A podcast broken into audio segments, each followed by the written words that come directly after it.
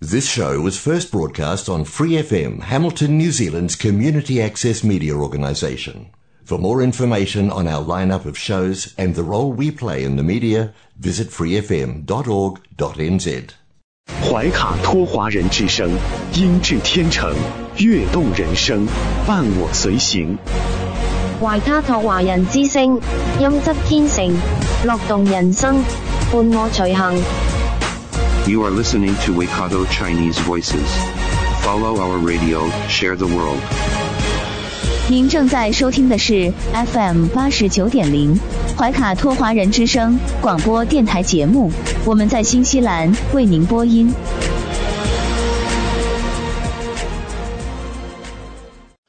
听众朋友们，大家晚上好！感谢您如约守候怀卡托华人之声。我们的节目正在通过收音机立体声调频 FM 八十九点零和微信公众服务号博雅文创为您并机播出。接下来两个小时的黄金时段播音将由我奥斯卡、小峰、轩轩为您共同带来。首先和您见面的栏目是由《中新时报》特约播出的新闻晚班车。天涯不遥远，世界在耳边，声音通四海，资讯传万家。怀卡托华人之声新闻晚班车，聆听中国，感知世界。新西兰时间七点，现在我们进入由新西兰南北岛全国发行的《中新时报》带给大家的新闻晚班车。在接下来的十分钟里，小峰和奥斯卡与您一起回顾新西兰国内新闻。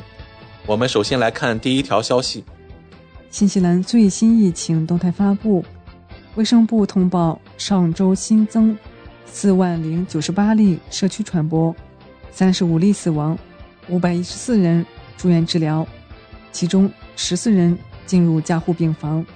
截至目前，全国累计涉疫死亡两千两百五十七例，通报确诊累计超过一百九十万例。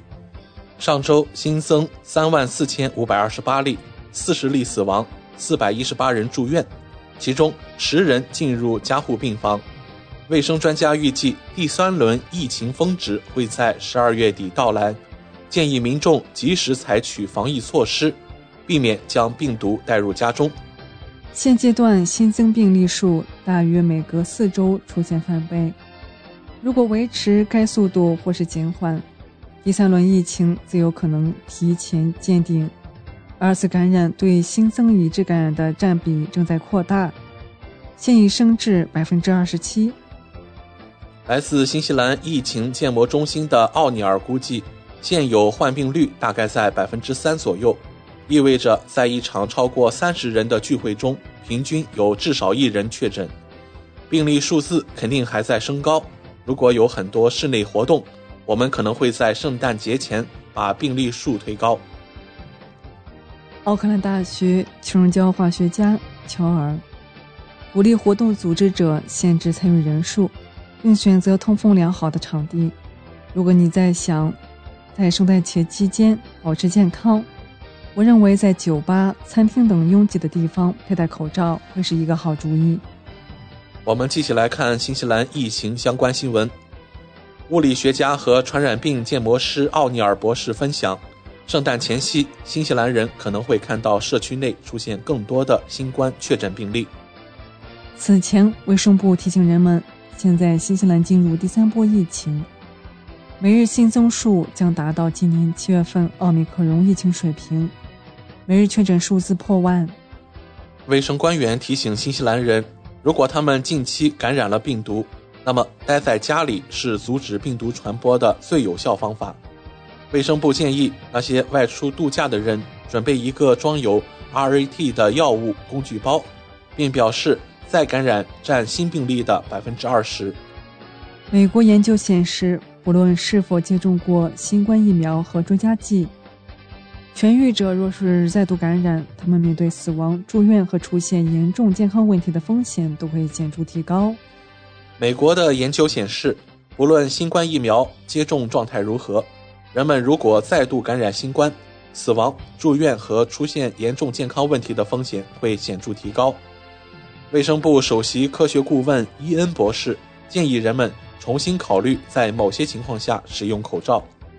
他说：“三 C 原则是一个保护自己、远离新冠的方法，可以帮助您了解感染新冠的风险较高的地方，并选择佩戴口罩。三 C 是指封闭、拥挤以及密接，比如公共交通工具。”接下来关注政坛新闻。上周，新西兰总理杰辛达·阿德恩透露称，一些工党议员准备辞职。而他打算在明年的时候废除政府的一些改革。他说，之前工党试图做的太多，现在需要集中精力在一些关键问题上。在接受媒体采访时，阿德恩回顾了过去一年工党面对的一些挑战。他说，2022年马上就要进入尾声了。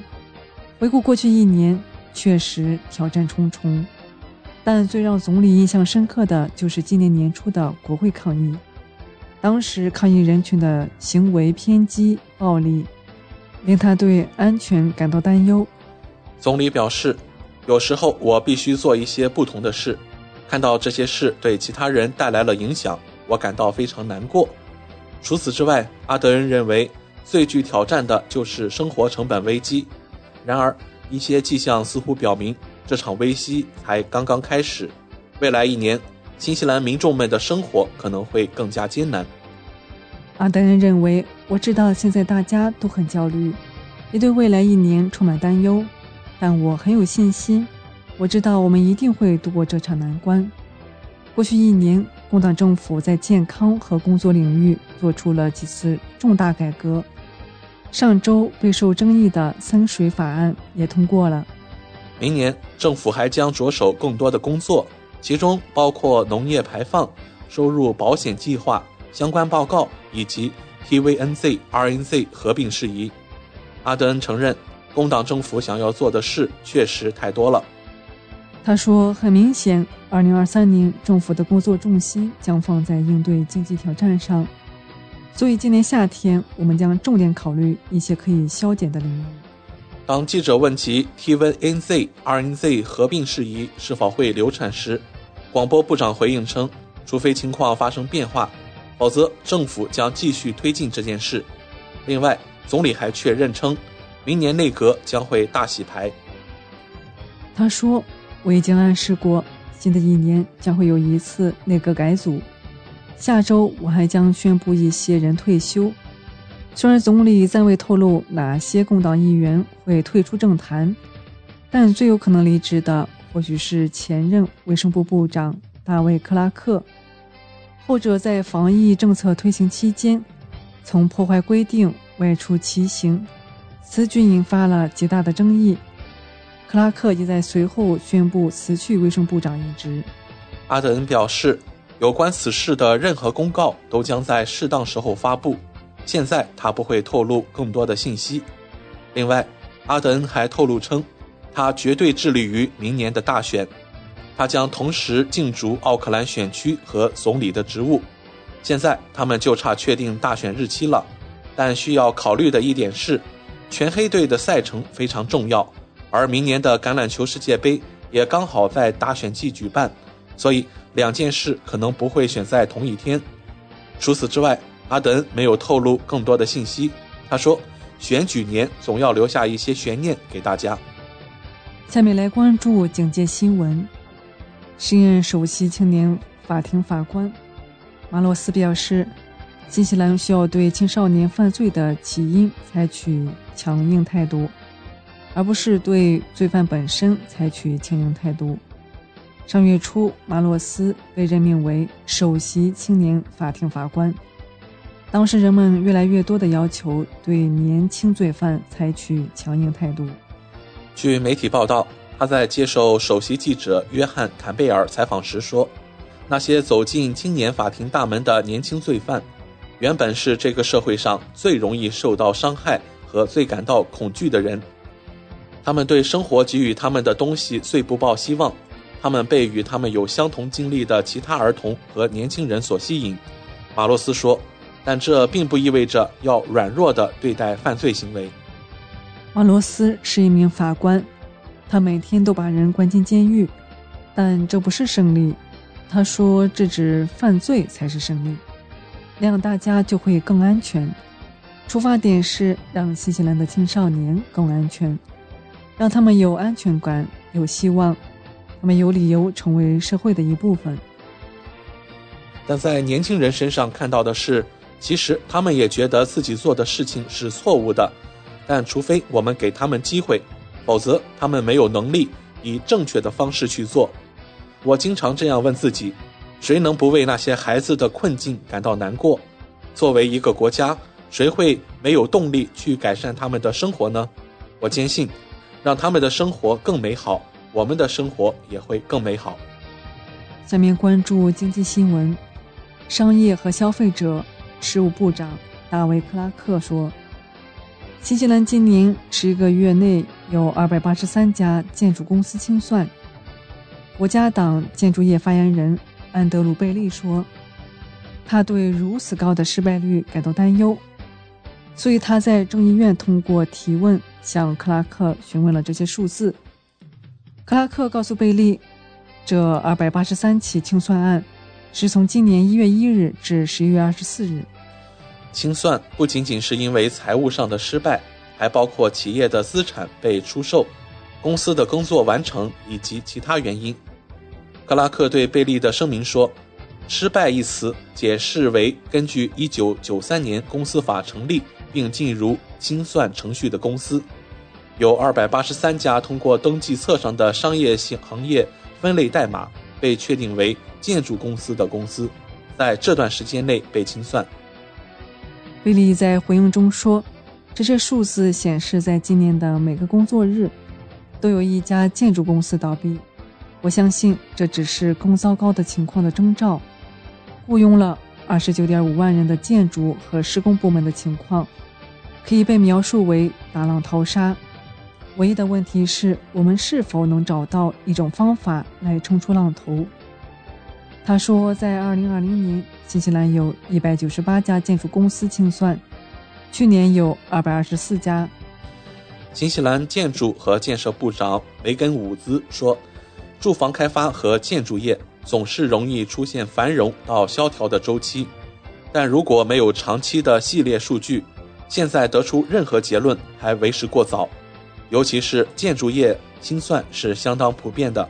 事实上。”根据最近的商业人口调查，我们看到新的建筑企业明显增多，企业倒闭的数量相当平均。伍兹说，尽管全球出现了新冠疫情和高通胀，但新西兰的处境比之前的全球金融危机等低迷时期要好得多。以上就是今天新闻晚班车的内容，接下来将进入每周一晚上由纽华特产特约播出的一档。有关新西兰特产的推荐栏目《纽华好物》，更多精彩马上回来。中新时报 Asia Pacific Times，新西兰南北岛全国同步发行。关注天下，服务新华，即刻关注官方微信公众服务号“中新华媒”，在线读报、华语广播、视频报道，应有尽有。您关心的时政新闻，您关注的生活爆料。您想知道的商业资讯，您想了解的社会百态，离不开您的《中心时报》。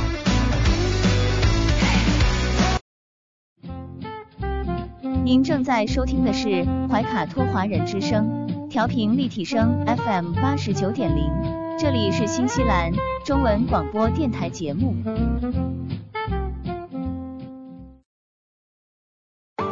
上有天堂美景，下有纽华精品。品澳新美味，享时尚生活，纽华特产，生态领先。欢迎进入纽华好物花园，让我们一起种草吧！选全球特产，还看纽华好物。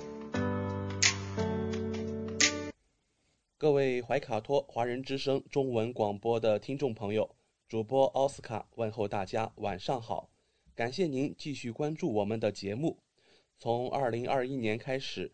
怀卡托华人之声迎来了一位全新的品牌嘉宾，我们请出新西兰纽华特产的好物推荐官，和收音机前和正在线上收听节目的新老朋友们认识一下。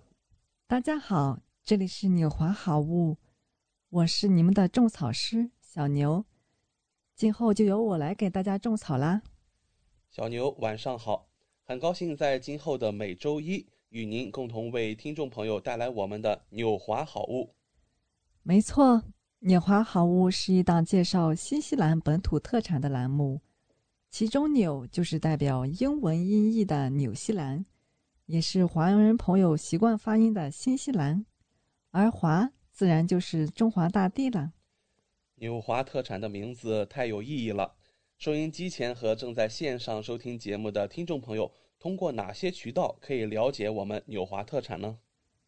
纽华特产的官方网站是三 w 点 n z i n c n 点 com。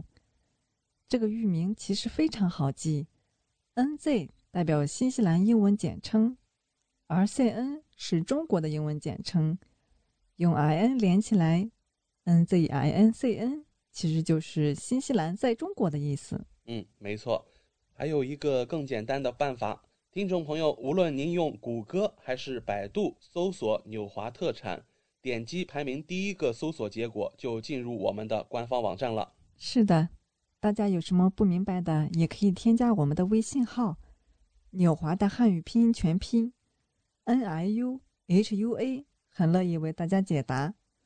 当然。大家还可以通过每周全国出版的《中新时报》醒目的位置，找到纽华特产最新最全的整版促销海报。嗯，线上购物的确是在疫情期间保证自己和他人健康的安全方式。小牛，我们消费者在纽华网上购物的时候，在支付环节也会更方便吗？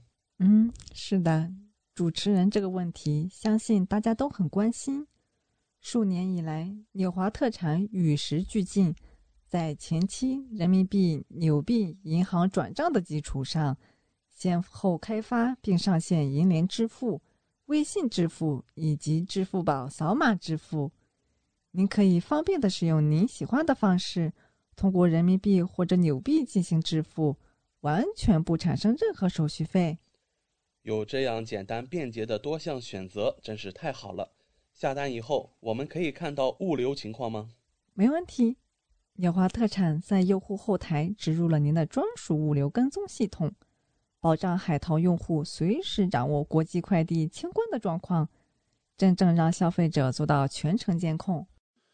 上周纽华好物通过推荐官小牛的介绍，相信听众朋友对于 Orama NMN 一万五千毫克高纯型 NAD 加。基因能量片、百里香柠檬滋养液、柠檬汤力水，以上产品有了一个比较详细的了解。那么今晚的节目，我们和大家聊些什么话题呢？皮肤缺水就会令美丽失色，你需不需要不油腻的绵羊油呢？十二小时长效补水，修护皮肤油性膜，锁住水分，留住肌肤的活力。缺水的皮肤就像干瘪的苹果，容易氧化、粗糙、暗黄和增增加细纹。不要等到缺水才来补水，肌肤缺水，各种问题陆续浮现。缺水太久，老化形成就难以复原。比如说，干燥起屑、干裂瘙痒、干瘪松弛、细纹形成。那我们有请小牛来跟听众朋友们介绍一下绵羊油的成分吧。天然成分奥秘，造就 J&M 奥芝曼二十年声誉的经典绵羊油护肤霜。它含有天然的羊毛脂，能够滋润、锁水、补湿，以及天然的甘油，润肤补湿，还有天然的维生素 E。抗氧化、修复肌层，以及滋润的基底油，能够保湿、锁住水分。绵羊油不止于保湿，一瓶多效，四季无忧。这个特点真是太好了。那奥芝曼绵羊油在一年四季中具体都发挥着什么作用呢？在春季，春寒依旧，细菌尘螨滋长。羊毛脂温和滋润补水，能够降低尘螨、细菌滋长而引起的皮肤敏感。夏季呢，能够形成皮肤的保水层，锁住水分，避免皮肤水分给空调房内抽干，减少泛红、抓痕、刺痛等晒后皮肤的不适。秋季和冬季能够强效保湿滋润力，防冻、防裂、防冻疮，帮助皮肤天然油性保护膜，让皮肤不干燥、不紧绷。产后修复和洗涤后护手也可以用它，经常使用可以帮助出生妈咪恢复肌肤弹力，抚平妊娠纹。帮助修护洗涤剂对皮肤油性保护膜的损伤。G I D M 奥芝曼绵羊油单品销售量究竟有多少呢？那就是五千万瓶。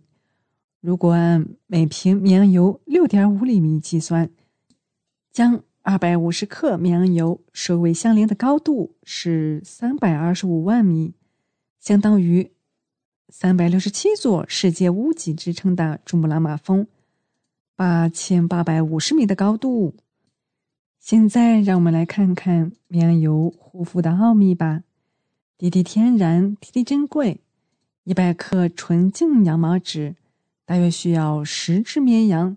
采集它们的三到五公斤羊毛，就是每只绵羊都要需要三到五公斤的羊毛。这三到五公斤羊毛需要每只羊生长六个月，就是一百八十三天。它采用的是美利诺羊，是澳大利亚的特产。高含量的绵羊油是澳洲草原的天然瑰宝，更纯净、更滋润，亲肤不油。号称羊背上的国家，澳大利亚拥有举世闻名的美利诺绵羊。这种极细柔软的羊毛能生产优质的绵羊油，用于制作宠物护肤产品。在天然护肤越来越得到人们推崇的今天，绵羊油护肤引起越来越多的关注。很多沐浴或者护肤产品都把绵羊油作为主要的功效配方。绵羊油的活性成分能够很好的渗透皮肤。让皮肤滋润光洁、富有弹性，是保持肌肤健康的天然奥秘之一。奥芝曼的首席配方师是悉尼大学的博士，他告诉我们，绵羊油不等于绵羊的脂肪，它是通过中流和萃取的现代工艺，能够更有效提炼有效的成分，加入了绵羊油和唯一。能强化皮肤渗透和养护，比非天然方法更安全有效。谢谢小牛的介绍。现在北半球已经进入到了冬季，做贴片面膜的时候会觉得很凉，要把面膜弄热再敷的话又比较麻烦和费时间。小牛能不能给我们这种懒人推荐一个比较方便的面膜呢？那就可以尝试一下奥诗墨的。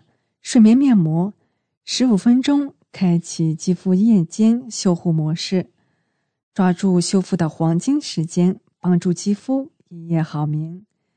修复屏障，平衡水油，舒缓压力。既然早睡很难，比如肌肤先说晚安。让我们来看看我们的奥诗墨小小陀螺的简单的使用方法。首先是睡前需要深层清洁肌肤，擦干脸部的水分，取适量产品涂抹于面部和颈部，用面膜刷均匀刷开，静待十五分钟。进入擦拭，清水洗净剩余面膜后，按平时的护肤流程做就可以啦。建议每周使用一到两次，肌肤状态不好时可适当增加使用的次数。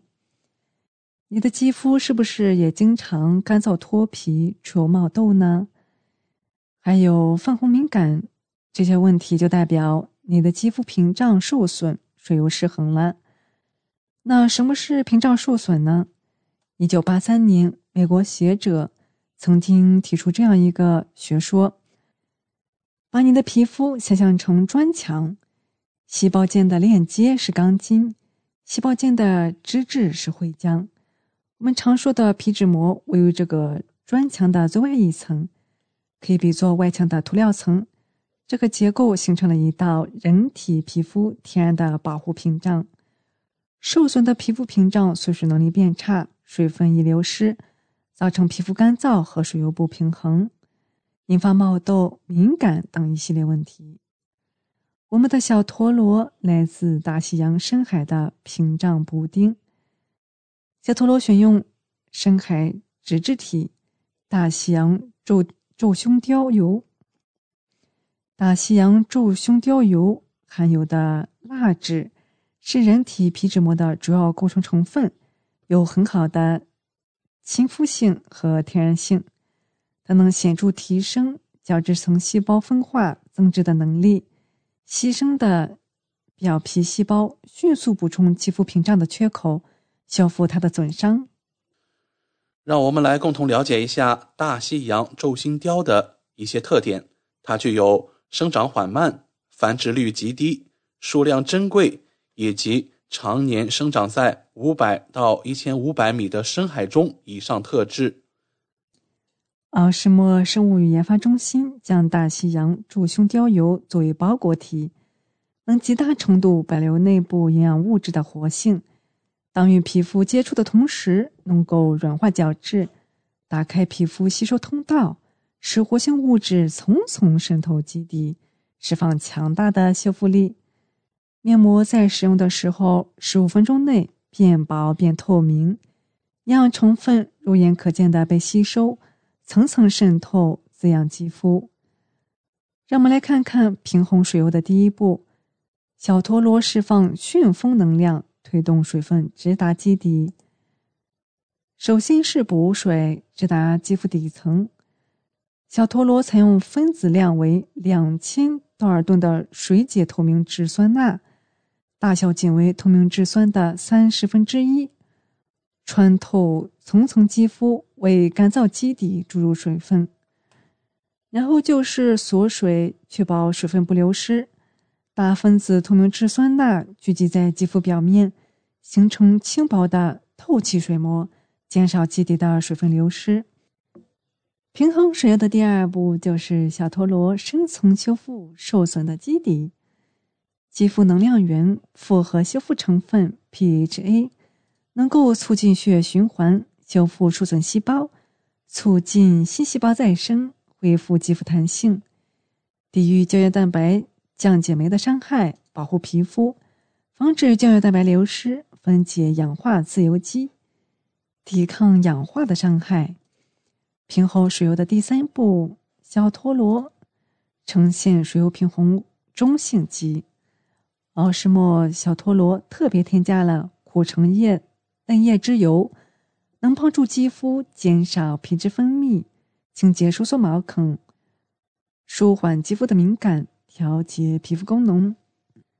苦橙的清新的香气能舒缓紧张的情绪，让人感到放松，促进良好的睡眠。还有超声波加持、超临界二氧化碳冷萃技术，提升萃取率。极大程度保留植萃的活性。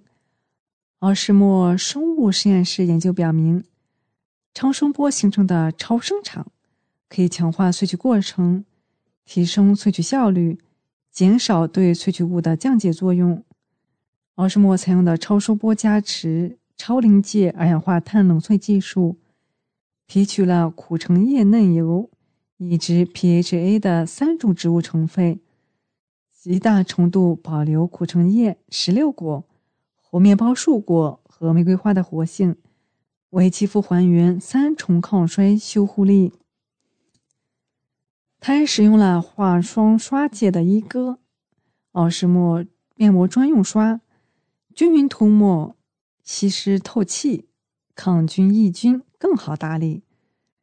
有着人体工学握柄，握住就不想松手。设计符合人体工学，握感舒适，重量适中，防滑耐摔，涂抹均匀，减少浪费，吸附放置还更方便收纳。它是严选的刷毛，打造天鹅绒般的触感，坚持奥诗墨品牌一贯的环保理念，拒绝使用动物毛，选用日本制造的仿生纤维毛，根根纤细、饱满细密、层次均匀。他们是悉尼大学、哈佛大学的专业研发团队，严格质量把控，从原料到生产层层把关，保证品质与安全。奥诗莫小陀螺涂抹式面膜，还有八十克，现在是在搞活动，买一赠一赠样，领券可以二百九十九减十五元，还有五百九十九减三十元的券。所以我们赶紧抢购吧！感谢纽华好物推荐官小牛的精彩介绍。节目尾声，主持人奥斯卡照例要给大家争取福利了。今天有哪些给怀卡托华人之声电台听众专属的优惠活动呢？纽华特产一定不让大家失望。最近纽华的新西兰仓还有一件包邮、整单包邮清仓大促活动。首先，只要您在纽华特产网站注册自己的账号，系统将会直升一级 VIP 账号，不需要通过任何前期购买加购，就可以直接看到比注册前更优惠的实体价格。同时，您购买的数量越多，会员体系升级的越高，后台看到的价格体系就会更好，真正让利于消费者。尤其现在疫情期间，政府鼓励大家。非必要不外出，因此纽华特产希望通过这种方式，鼓励大家在线上消费的行为，减少病毒传播的机会。怀卡托华人之声的专属福利来啦！如果还想更多的了解我们的好物，听众朋友可以添加微信客服“纽华”的汉语拼音全拼 “n i u h u a” 联系我们。一周内添加我们微信客服的听众。只要备注“奥诗墨”，就可以领取二十元的优惠券哦。这是怀卡托华人之声听众朋友的专属福利，通关密码只在本台播放，而且每周都不一样，还请您注意收听啦。感谢纽华好物推荐官小牛带给怀卡托华人之声的专属优惠，期待下周同一时间您继续带我们分享纽华好物。请各位听众朋友别忘了谷歌和百度搜索排名第一的纽华特产，或者可以随时添加我们的微信客服“纽华大汉语拼音全拼”，就可以看到我推荐的超多好物啦！谢谢大家，谢谢小牛做客怀卡托华人之声。纽华特产立足澳新本地，为世界各地消费者与生产公司之间打造了流畅的沟通渠道，避免不必要的中间商。厂家直接供货，一手货源保证。纽华特产现已具备澳大利亚、新西兰、德国、香港、韩国、泰国、英国七地大型仓储仓库，与知名品牌商联手合作，涵盖千余种保健、强身、养生等特产品，丰富了海内外客户的选择，成为广大代购和电商首选平台之一。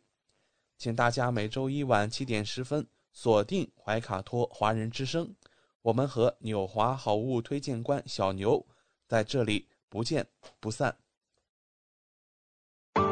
上有天堂美景，下有纽华精品，品澳新美味，享时尚生活。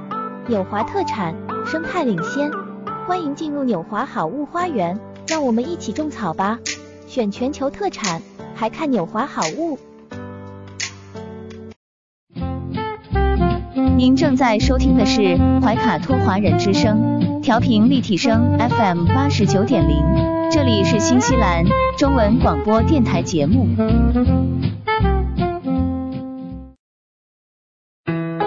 资讯全方位，生活零距离，新西兰大小事，有声世界，无限精彩。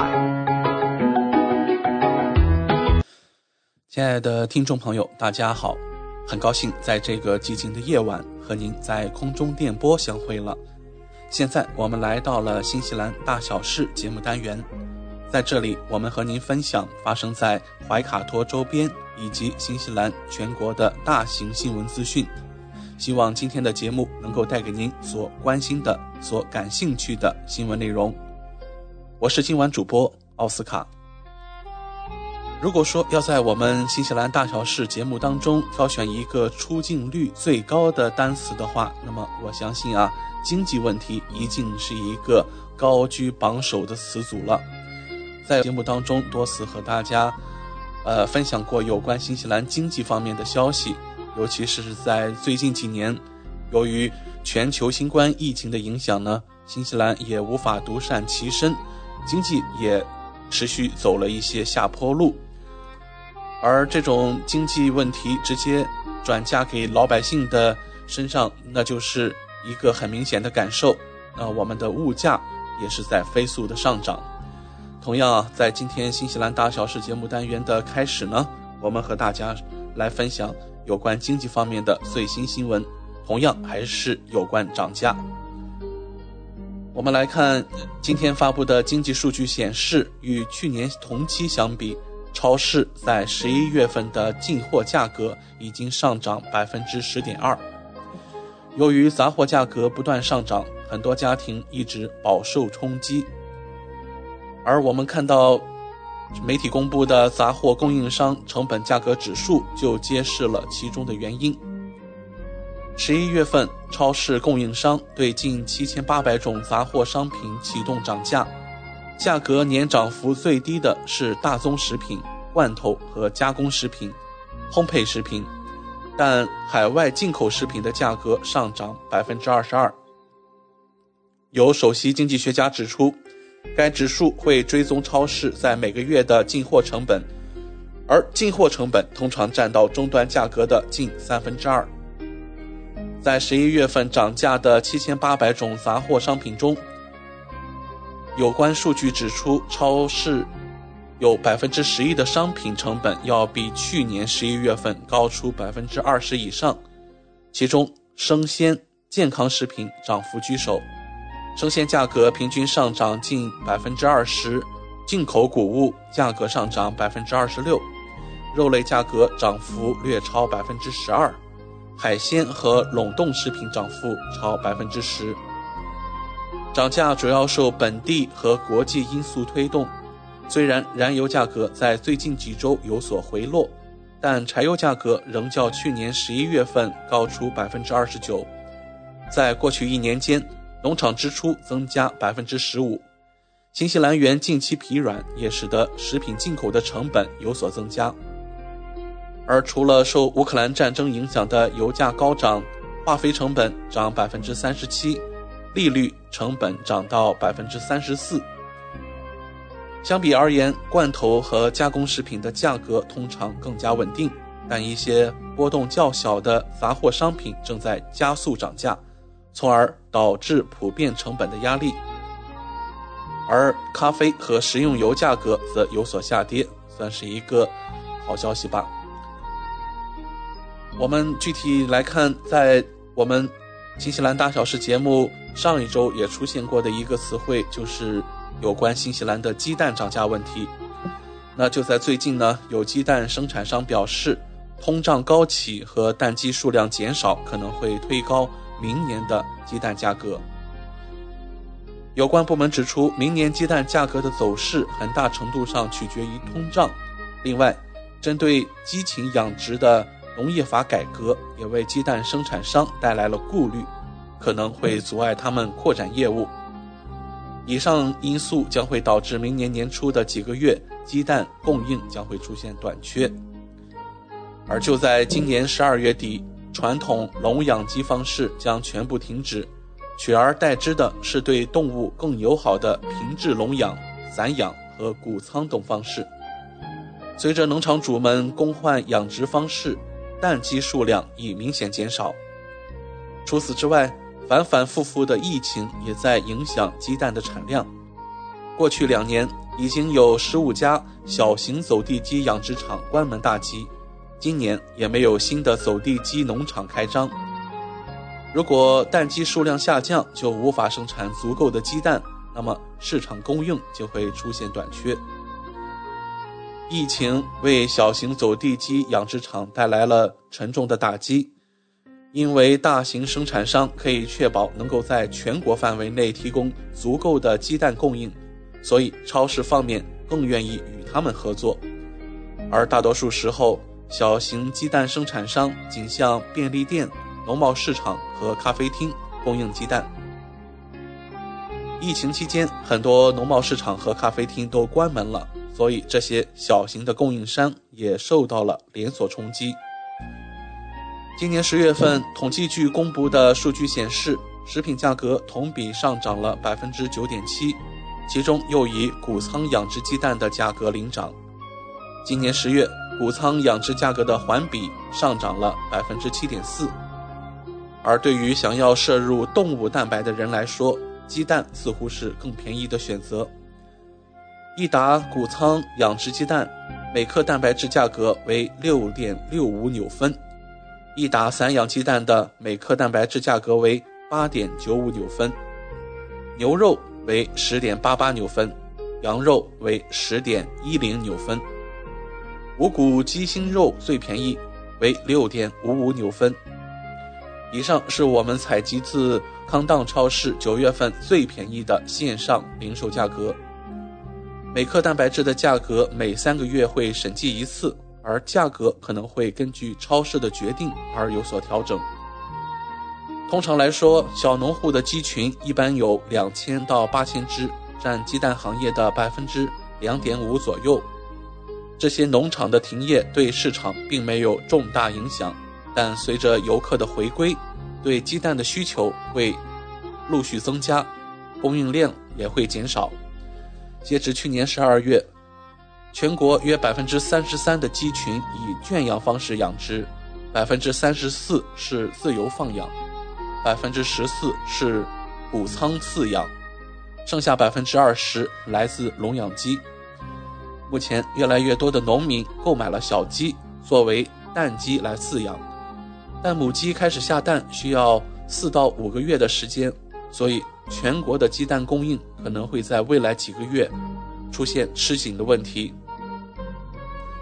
初级产业部的全国动物福利经济经理表示，淘汰笼养鸡的法律将于十二月生效。早在二零一二年，政府就宣布了这一政策，当时百分之八十四的农民使用的是电池笼养方式。政府给了他们十年的时间来适应这一昂贵的变革。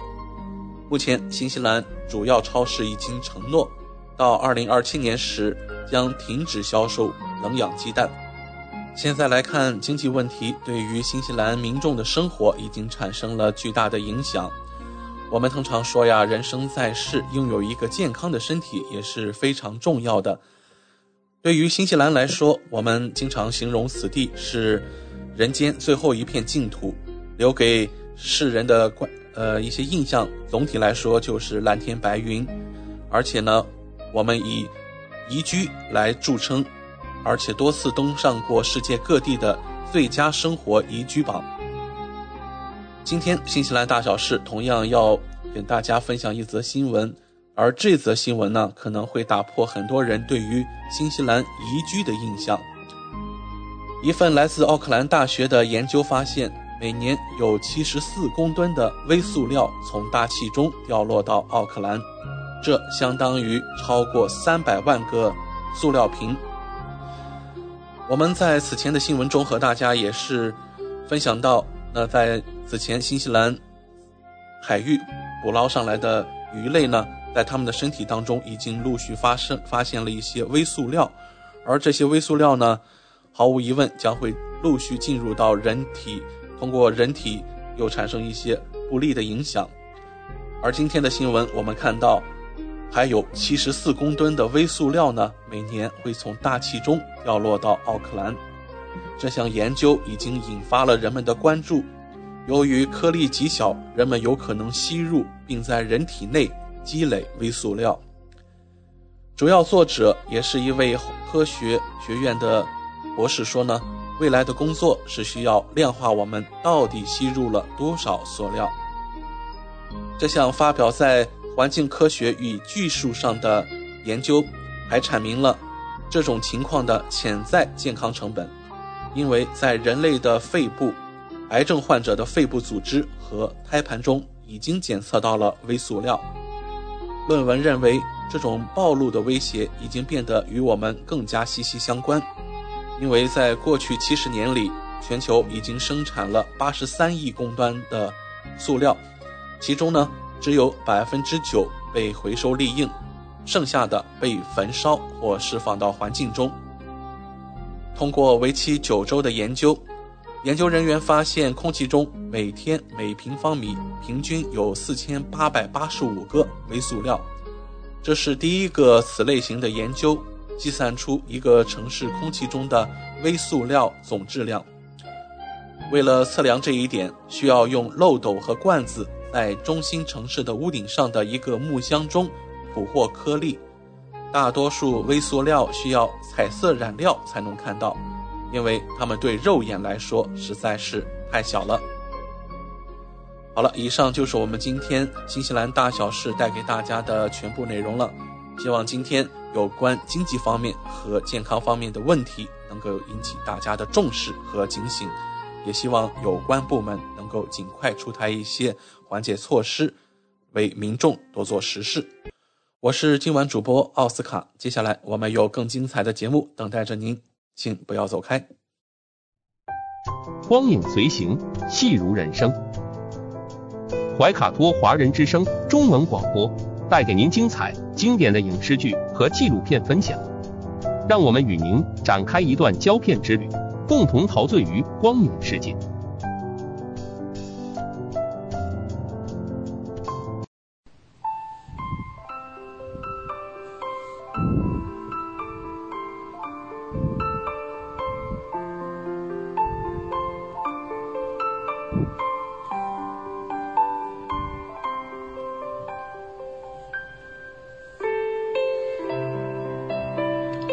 亲爱的听众朋友们，新西兰怀卡托华人之声一直陪伴您，我是主持人轩轩。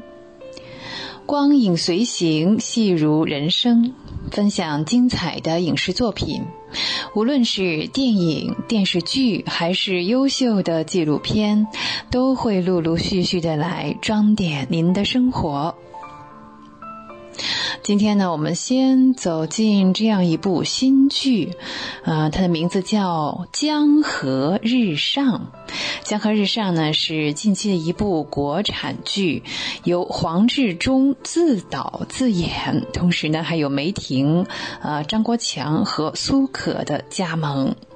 说起黄志忠先生哈，我们一向认为呢，他是一位正反角色都能驾驭，呃，非常专业的优秀的演员。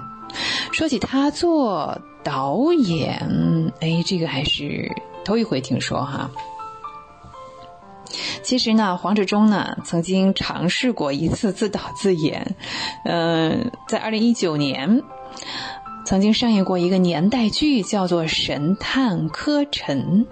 这部剧的收视的成绩还是可以的啊。可能这次试水之后呢，他感觉自己还是蛮有天赋的。啊，眼下呢，我们要聊的这部新剧叫做《江河日上》。《江河日上》啊，主要讲述了綦江市出现了蓝藻呃严重污染的问题。哎，这是一部和环保有关的。那新任的环保局长林寒江负责处理这件事情。林寒江经过调查呀，发现呢，其实事情远远比表面表现的更加复杂。水质的检测报告。这些年呢，还一直显示着是合格的，好见怪不怪了。我们 林寒江最终查出了呢环境的根本问题，并且呢决定呢开始着手解决水质问题。然而呢，如果一动手，百姓的生活呃，甚至这个城市的经济发展都会受到影响。林寒江最终是运用了他的智慧才干，排除万难，重新将綦江恢复成了绿水青山的故事。哎，这里还是那句话，啊，习主席说的“绿水青山就是金山银山”。环保题材的这个电视剧哈，在中国时下的影业当中还是比较稀缺的啊，真的不是那么多见啊。我们回顾黄志忠的代表作，主要是集中在像我们说历史剧特别多啊，啊历史剧啊、抗战啊，还有这个探案这方面的。这次呢，他自导自演的这部新剧，该给人以充足的悬念和期待的感觉。那这部剧的女主角呢是梅婷啊，她可是实力派的演员。梅婷近年呢是接了很多的生活剧，嗯，这正是她所擅长的领域。早年她的作品呢就是这一类的比较多啊。那相比于黄志忠而言呢，似乎是梅婷啊在这次新剧的更新啊，应该说是在她的舒适圈里面演这场戏啊。同时呢，另外一位实力派的演员张国强也加盟到了这部剧的拍摄当中，并且是担任主要角色。张国强啊，早年出演了很多的经典，像军旅啊、抗战啊，啊，说起来就真的士兵突击、我的团长，还有什么我的兄弟叫顺溜哈，是他和王宝强的合作的作品。还有在前几期的节目当中呢，我们还曾经分享过一部电视剧，叫做《分界线》。对呀，男主角呢是应该说是双男主啊，是张国强和何冰老师。那此外呢，是张国强和张译的一幕形象组合，一直很深入人心。这两部剧呢，他们分别饰演了呃战争和现代时期的一对战友。那在今年呢，张国强出演的悬疑剧《重生之门》上映，这部剧当中呢，也是他和张译来饰演师徒这两个角色。哎呀，他们俩经常的同框啊，真的是引起了我们的很多回忆杀，有没有？哦，除了以上几位实力派的演员呢，这部新剧《江河日上》还有一位呃非常面熟的人加盟，那就是苏可。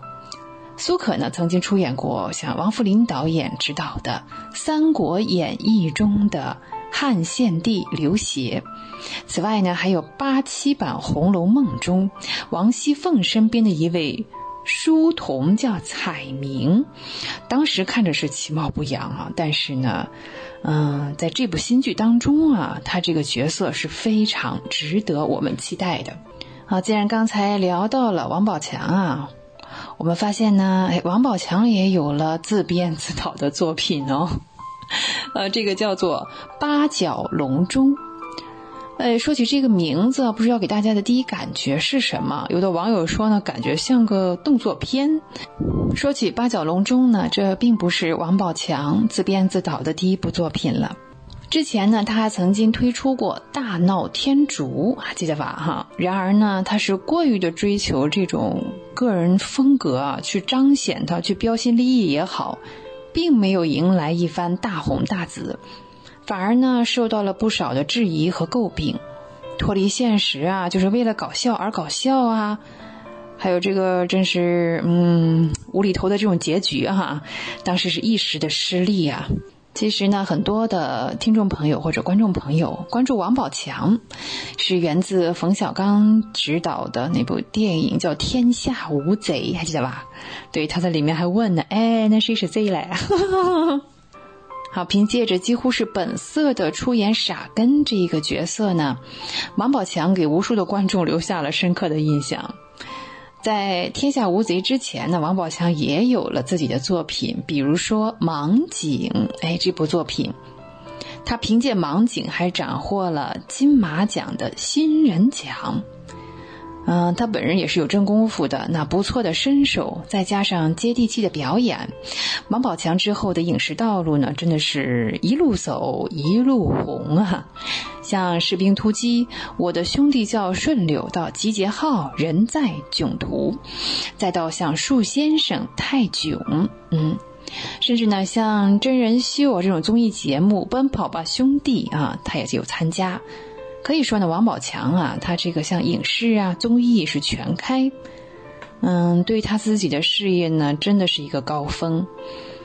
嗯，伴随着他这种一骑绝尘的发展道路哈，各种肯定和否定的声音也是此起彼伏。嗯，有的人呢是挺他，觉得他是草根出身啊，啊，非常的不容易；还有的人呢，呃。觉得他的演技呢是非常值得商榷的。在人物风格的塑造上过于单一，个人的色彩啊就是太浓了。还有呢，有人观众觉得经常看到他，这个也有他，那里也有他，已经呢观剧疲劳感都来了哈。好，作为演，这次呢看来王宝强是收敛了一些不必要的光芒，用三年多的时间精细的打磨了八角笼中，不同于大闹天竺。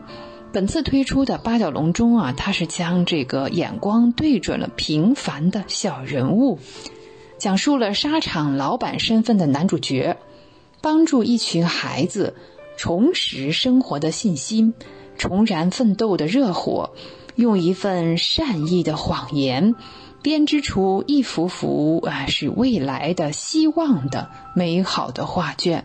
应该说呢。八角笼中这个故事呢，其实是非常感人，也很励志的。可能是也很像这个王宝强本人的经历哈，繁华过后见真纯呐，这样一番体验啊。好，无论如何呢，我们期待这一部王宝强先生也是凝聚了一片心血的八角笼中能够不负众望。好，今天的光影随行，我们分享了《江河日上》这部电视剧和一部电影，叫《八角笼中》啊，都是非常期待的，都是新片。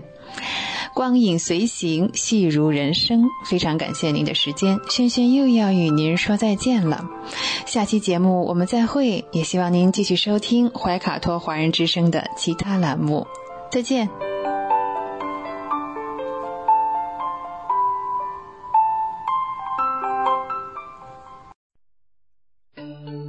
知音、知心、知天下，同行、同心、同精彩。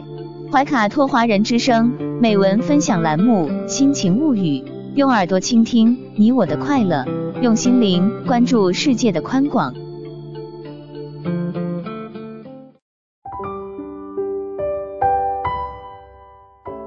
人民日报微信的读者朋友们，大家晚上好，这里是人民日报夜读。今天跟您分享的文章是：二零二二年的最后二十天，你可以做的二十件小事。还有二十天，二零二二年就要和我们说再见了。在这最后的二十天，你可以尝试做这二十件小事，愿你的未来更加纯净明朗。翻看自己的年度任务清单，在每项已经完成的任务后面打勾，感受满满的成就感。做好年终总结，从得失中分析原因，总结自己的不足，并及时修正，才能避免更多的错误，做出更加正确的选择。写一封信给自己。沉下心来和自己对话，待到来年春天再来阅读，那时的你一定会有新的感受。回忆那些让人感动的人和事，用一颗感恩的心，温柔以待人生的每一次邂逅。在桌上摆放一些自己喜欢的小物品，让他们陪伴着你的工作和生活。在静谧的冬日里，沏一壶清茶，听一首喜欢的歌，化解自己的负面情绪。用花朵或绿植装饰房间，让绿植蓬勃生长，让鲜花自由绽放，为房间增添生机。送自己一份小礼物，奖励这一年努力奋斗的自己。面带微笑，拥抱新一天。当你笑起来的时候，会发现周围万物都变得可爱起来。做一件能够帮助别人的小事。当你学会了付出与给予，人生之路才会越走越宽。读一本搁置许久的书。静享阅读带来的惬意时光。畅快运动，让自己出出汗，感受运动带来的愉悦，并在未来坚持下去。为自己做饭，享受烹饪的乐趣。走到户外，去接触大自然，感受冬日暖阳，在宁静中体会纯粹与美好。在院子里堆一个小雪人，在和自然互动中放松心情。进行一次大扫除，清洗床上用品，丢掉多余用物，简约的生活环境也会让心情明亮起来。培养一个能坚持下去的兴趣爱好。当一个人做着自己喜欢的事时，整个人就会焕发出一种别样的光芒。戒掉不好的生活习惯，停止无形的自我损耗。给家人打个电话，陪家人唠唠家常。整理一年来的工作手记。读书笔记、手机相册，方便第一时间找到自己想要的东西，能大大节省精力和时间。设置一个新年小目标，坚定的目标能让人生之船行稳致远。好了，各位听众，以上就是今天夜读的全部内容了，感谢您的收听。想要收听更多夜读文章，请您下载《人民日报》客户端。祝您好梦，晚安。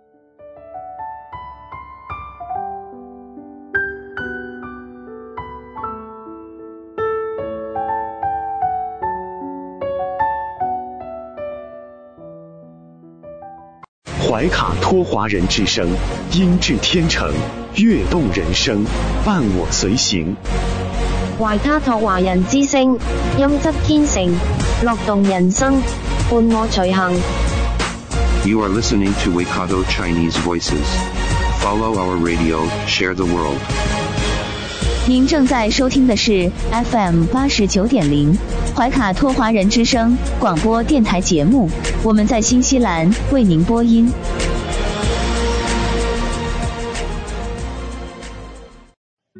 家事。国事、天下事，时时关心。这里聚焦了社会的点点滴滴，最新最快的国内外政治经济动态，尽在每周一八点的全球新闻纵览。今晚直播间为您播报的主持人是小峰和奥斯卡。首先，我们来关注中国大陆新闻。大江东去，与大海同在，浩气长存。立复兴之志，遵照江泽民同志及其亲属的意愿，敬爱的江泽民同志的骨灰，十二月十一日，在长江入海口撒入大海。北京人口蓝皮书发布，人口文化素质位居全国前列。开工，上海将建全球规模最大的湿垃圾深度资源化利用基地。首部社区居家养老服务地方性法规出台，山西省社区居家养老服务条例自二零二三年一月一日起实行。野猪泛滥，陕西渭南发布野猪通缉令，抓捕一头奖励两千五百元。成都至达州至万州高速铁路重庆段十二月十一日。全面开工建设。二零二二年十二月下旬至二零二三年二月，新疆将通过“游新疆一马游”，向疆内外广大游客和学友发放冰雪旅游消费券。三亚海滩日渐热闹，市民游客乐享冬日暖阳。带来一组经济新闻。住建部消息，前十月。全国新开工改造城镇老旧小区五点二一万个，八百五十九点二万户，增设养老、托育等各类社区服务设施三点六万个。十二月以来，海南、广东、福建、四川等地迅速采取行动，派发新一轮消费券，启动购物节，城市景区重新开放，多举措助城市烟火气回归。喜气东输，主力气源地塔里木油田，天然气日产量突破一亿立方米。带来一组疫情新闻。钟南山院士解答防疫新阶段百姓关切点：春节继续倡导就地过年的可能性很小，当务之急是加速新冠疫苗加强针接种。奥密克戎中的氨基酸已突变的差不多快饱和了，很少见到侵袭肺部。八十岁以上老年人接种疫苗必要性大吗？权威专家回应：老年人等脆弱人群。接种新冠病毒疫苗获益明显。研究显示，八十岁以上老年人接种新冠病毒疫苗，死亡风险大幅降低。全球免疫策略一直把老年人作为免疫接种的优先人群。国家药监局已批准四十个新冠病毒抗原检测试剂。国家中医药管理局中医。疫病防治专家委员会发布《新冠病毒感染者居家中医药干预指引》。国家卫健委消息，依托县域医共体，提升农村地区新冠肺炎医疗保障能力。重症医学专家钟明表示，预计一个月内达到感染峰值。新冠医疗资源配置中，重症及相关风险人群救治成为重点。发热门诊爆满，院感风险骤增，专家呼吁轻症居家自愈。不是一阳性就要用药。北京朝阳医院副院长童朝晖提醒，要根据病情阶段用药。广州专家梁文华表示，建议肿瘤患者感染新冠后暂停放化疗等，待转阴后重启。北京佑安医院感染综合科主任医师李同增表示，感染新冠后半年内通常不会再次感染。早阳早自由，专家反驳称应尽量避免感染或晚感染。健康码核酸证明的新骗局出现了，警惕六个套路：一、谎称密接；二、谎称快递被检测出阳性。三谎称健康码有异常，四谎称线上排查，五假冒核酸结果查询群，六谎称快速出核酸检测结果。多地宣布常态化便民核酸采样点采取自愿自费、单人单管，不再有混采的选项。多地开展全民戴口罩行动，部分地区强调不戴口罩造成疫情传播将追责。近日，莲花清瘟已一药难求，甚至有市民反映药价暴涨百分之两百四十。有一家位于石家庄的药店经销商透露，有门店一天卖四十万盒。四川成都一女子买莲花清瘟被捆绑五种药品，药店停业整改。上海浦东机场入境取消隔离。网友反馈，目前入境旅客仍需执行“五加三”的隔离政策。深圳十二月十一日起不再对抵深人员采取疫情核查防控措施。新十条发布后，多地陆续恢复线下教学，大学调整管理。法治方面，广东打掉网络赌球特大团伙，抓获犯罪嫌疑人四十八名。军事方面。中国第二十一批赴黎巴嫩维和医疗分队开展中华文化传播活动。空降兵毛旅组织跳伞训练，锤炼官兵伞降技能。文体新闻：知名演员冯巩当选民革第十四届中央副主席。我国著名水稻专家、杂交梗稻奠基人杨振玉，十二月八日逝世，享年九十五岁。哥伦比亚波哥大举重世锦赛，十七岁举重小将裴新一包揽女子六十四公斤级三金。二零二二年世界羽联总决赛，中国选手陈清晨、贾一凡获得女双冠军，刘雨辰、欧轩逸获得男双冠军。中国选手赵家驹卫冕 UTMB 因他暖山超级越野赛冠军。卡塔尔世界杯赛况，摩洛哥一比零淘汰葡萄牙，非洲球队历史首次挺进四强。法国二比一，英格兰进四强。吉鲁头球制胜凯恩点射加失点。港澳台方面，我们首先来看港澳新闻。截止十二月十一日零时，香港新增一万四千九百一十八宗新冠病毒阳性病例，二十四名确诊病人在公立医院逝世。香港选管会主席表示。立法会选委界也补选大部分准备工作已就绪。香港大学生物医学学院教授金东院表示，国内目前关键是把八十岁以上老人的三针接种率提上来，如有余力再打第四针。第十二届全港学生中国国情知识大赛吸引八千多人参加。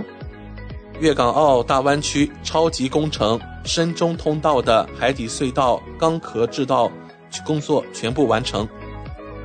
台湾新闻：十二月十一日，台湾新增一万四千零八十四例新冠确诊病例，新增三十八例死亡病例。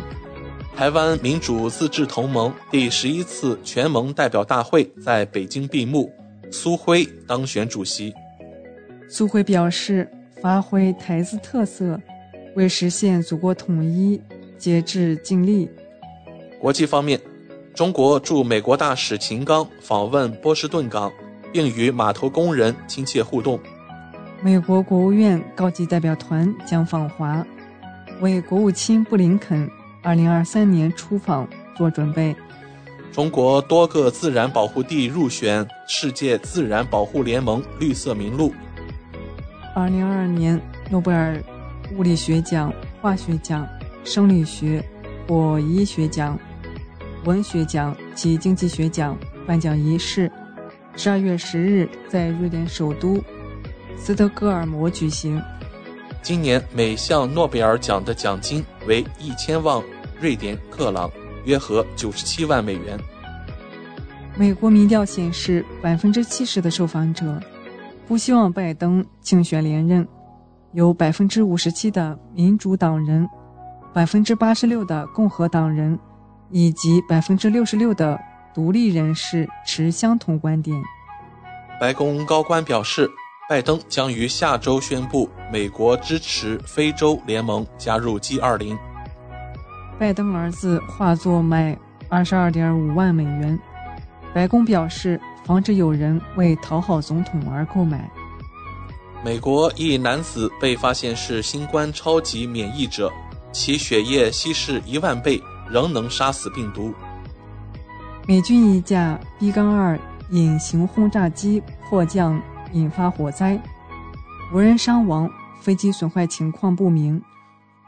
日本媒体称，美国航空航天局局长受访时提和中国竞争，会先于中国重返月球。俄联邦安全会议副主席梅德韦杰夫表示，俄正扩大生产最强大杀伤性武器，以对抗挺乌西方集团。俄罗斯波罗的海舰队导弹部队举行演习。俄罗斯媒体消息，欧盟对俄贸易逆差已达2008年以来最大值。俄罗斯否认建立俄罗斯、哈萨克斯坦。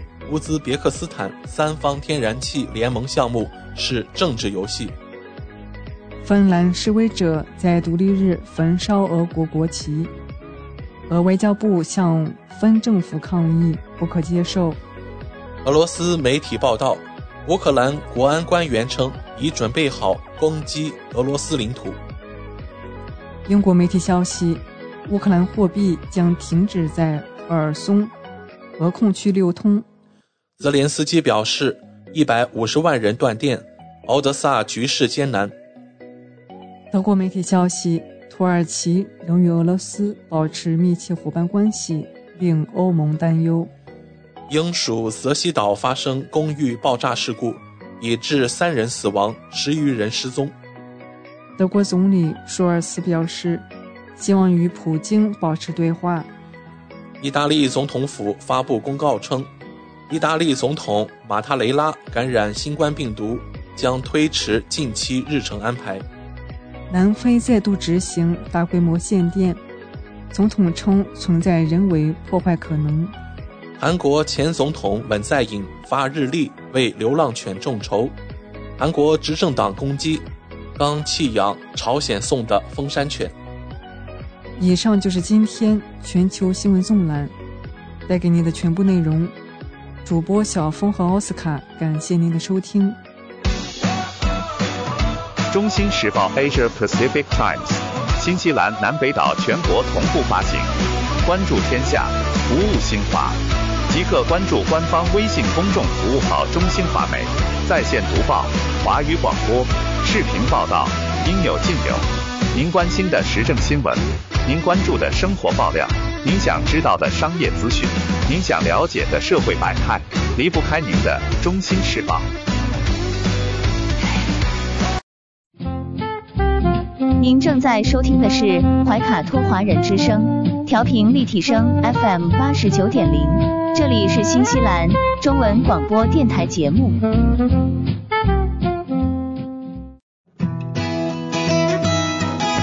分享读书的快乐，重温经典的感动。怀卡托华人之声今天读书，甄选全球文坛精品，和您一起读好书，好读书，共品文化大餐。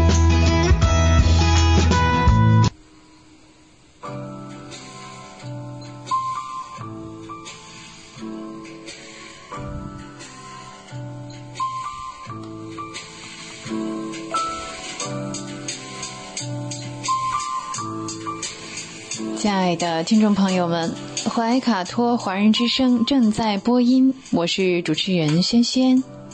又到了今天读书这个小栏目的时间，每期与您分享值得阅读的好书好文，平淡质朴，娓娓道来，让大家在繁忙的工作生活之余，来一点文化加餐。好，在今天的栏目当中呢，我们要打开这样一本书，叫做《冬牧场》。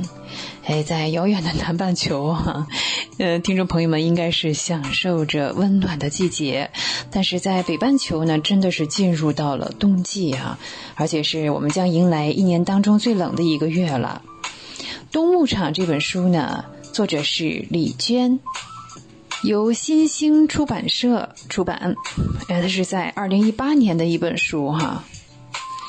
李娟呢是当代作家，一九七九年出生于新疆生产建设兵团，后来呢在家乡四川上学，高中毕业之后呢，到了阿勒泰。跟着母亲做裁缝，在呃牧区开小铺子卖点东西呀，也跟着牧民们辗转于牧场之间，这让他有了得天独厚的经历呀。此后呢，他走向了更广阔的天地，来到了乌鲁木齐，甚至还在那里做过流水线的工人。他已经出版过像《九篇雪》《我的阿勒泰》《阿勒泰的角落》。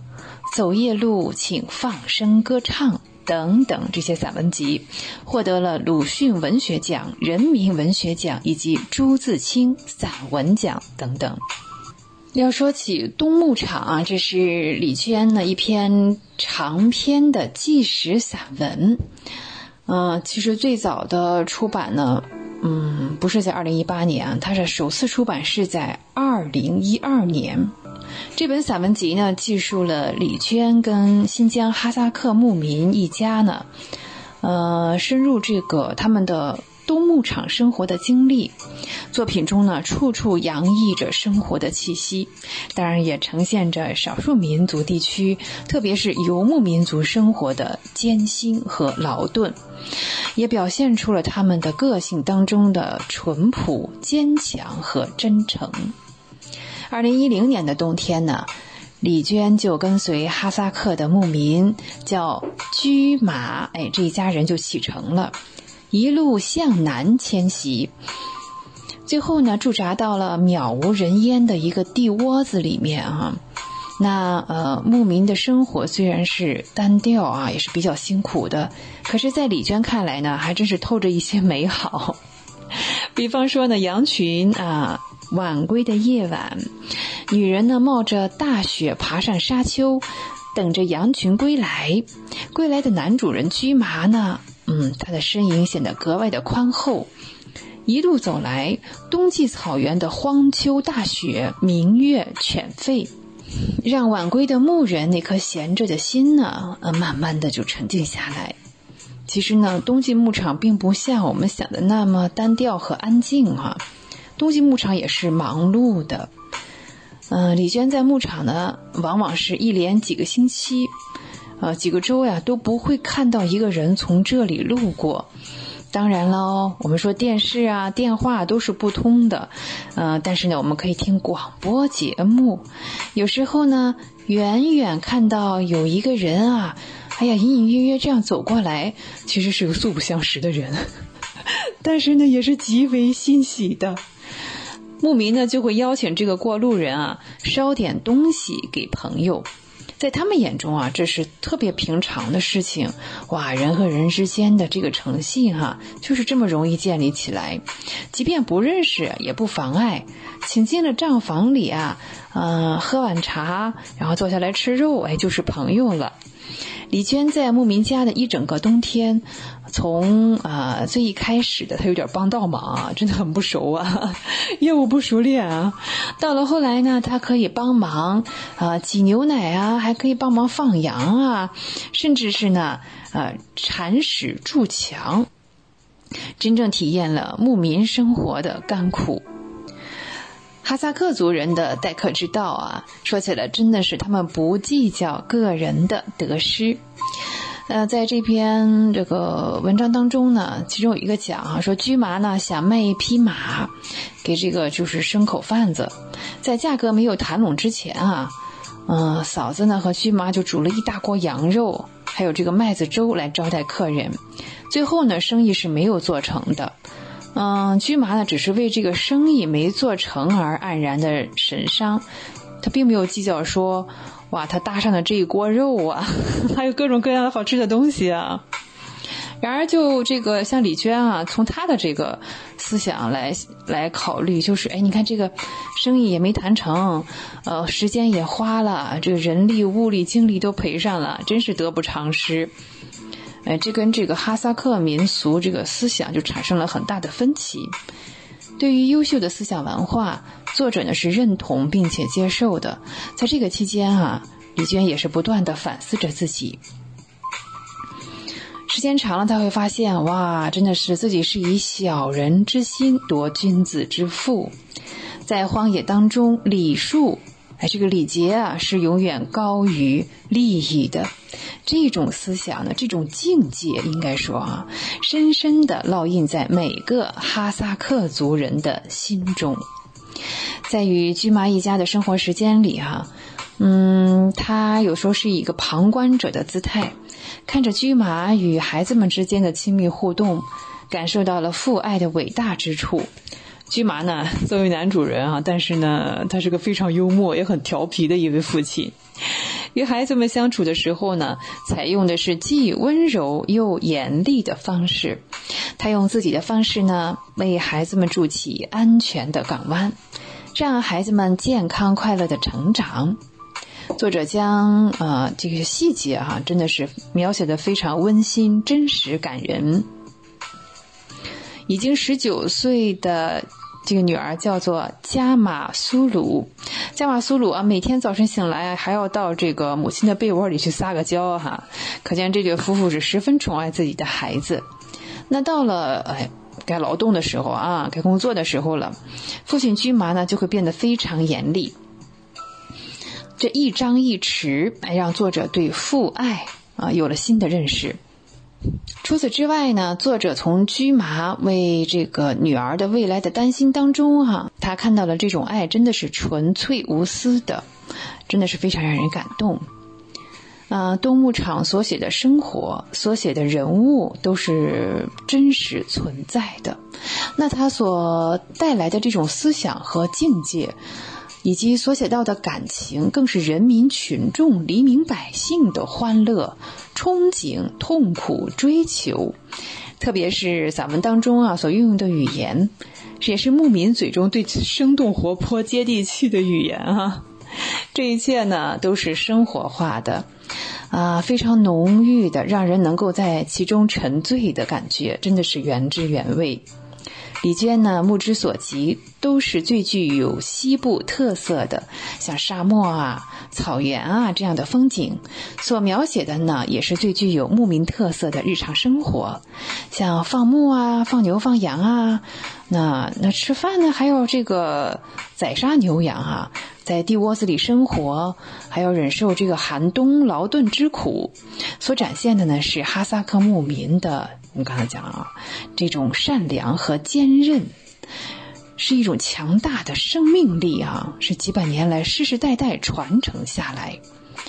所描绘的西部的景色，像这个大漠啊、荒野、草原，呃，落日啊，还有朝阳，所描写的西部的这个呃风情，你像牛羊，当然少不了骆驼，以及牛羊的便便，呃，还有这个好吃的奶疙瘩哈。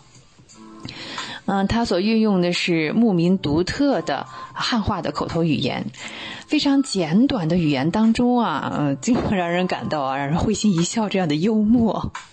啊，西部风情的特色呢，深深的根植于西部人民的生活、性格、文化和语言当中。作者在行文中啊，看起来是不露痕迹的，但是作为读者，我们几乎是啊。已经感受到了身临其境的感受到了西部的生活，啊，虽然呢，我们并没有接到什么暗示，也没有什么指点让我们要这样想，哎，自然而然的，我们也进入了这样一个境界。李娟呢，她依靠她个人哈对游牧生活多年的这个向往和体验，真的像一部摄像机一样，客观真实的呃记录下了真实事件和人物的以及外在的言行。虽然说啊，在他这种短文当中啊，写这个心理活动啊，什么内心独白啊，是没有很大段的。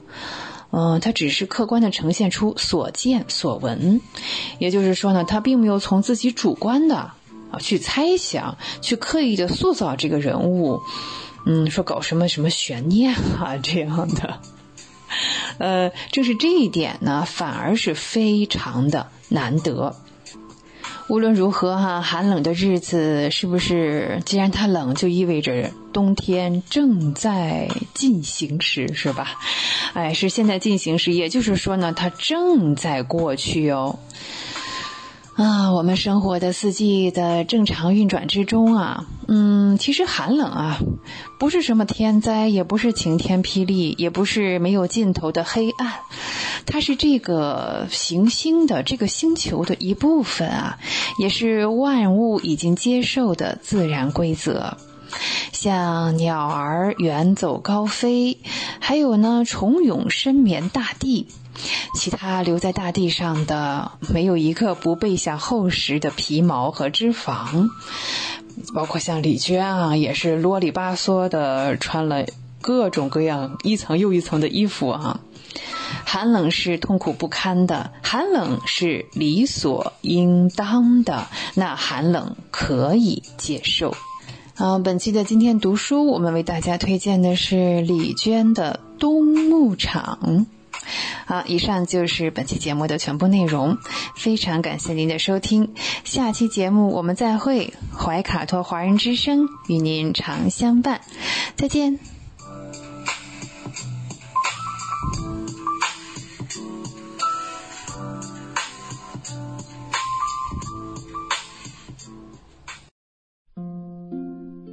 聆听我的声音，精彩您的生活，美妙无处不在。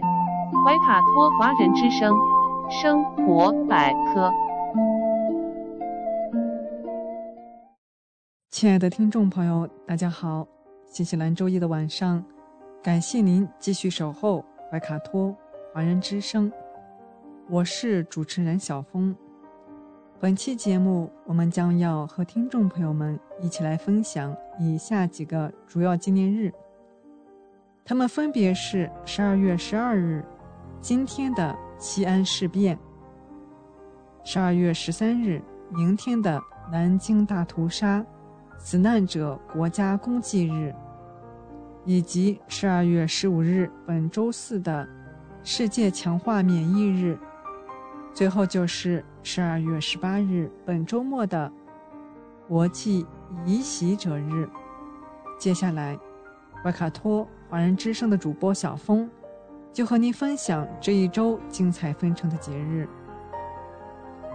首先是十二月十二日的西安事变。一九三六年十二月十二日，国民党爱国将领张学良、杨虎城。在陕西西安发动兵检，逼迫蒋介石抗日，史称西安事变，也称双十二事变。面对日本帝国主义的步步紧逼，一九三五年，中国共产党发布《为抗日救国告全体同胞书》，提出抗日民族统一战线的主张。全国人民的抗日运动进入新的高潮，蒋介石的“攘外必先安内”的政策更加不得人心。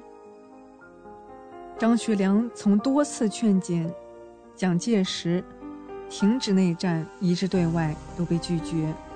一九三六年十二月初，蒋介石到西安，或令张学良、杨虎城立即率部开赴。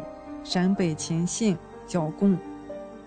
在这种情况下，张学良、杨虎城决定发动兵谏。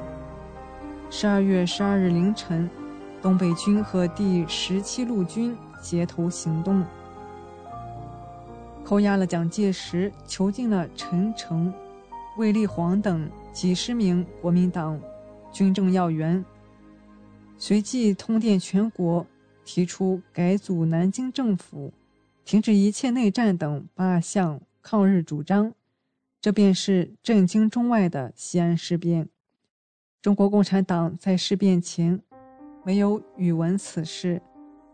事变爆发后，张学良当夜致电中共中央，希望听取中共意见。中共中央分析了国内外形势，以中华民族利益的大局为重。确定了用和平方式解决事变的方针。十二月十七日，以周恩来为首的中共代表团到达西安，与张学良、杨虎城恳切会谈，并接见各方人士，力争和平解决西安事变。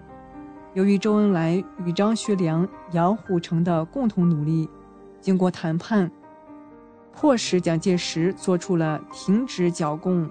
联红抗日等六项承诺。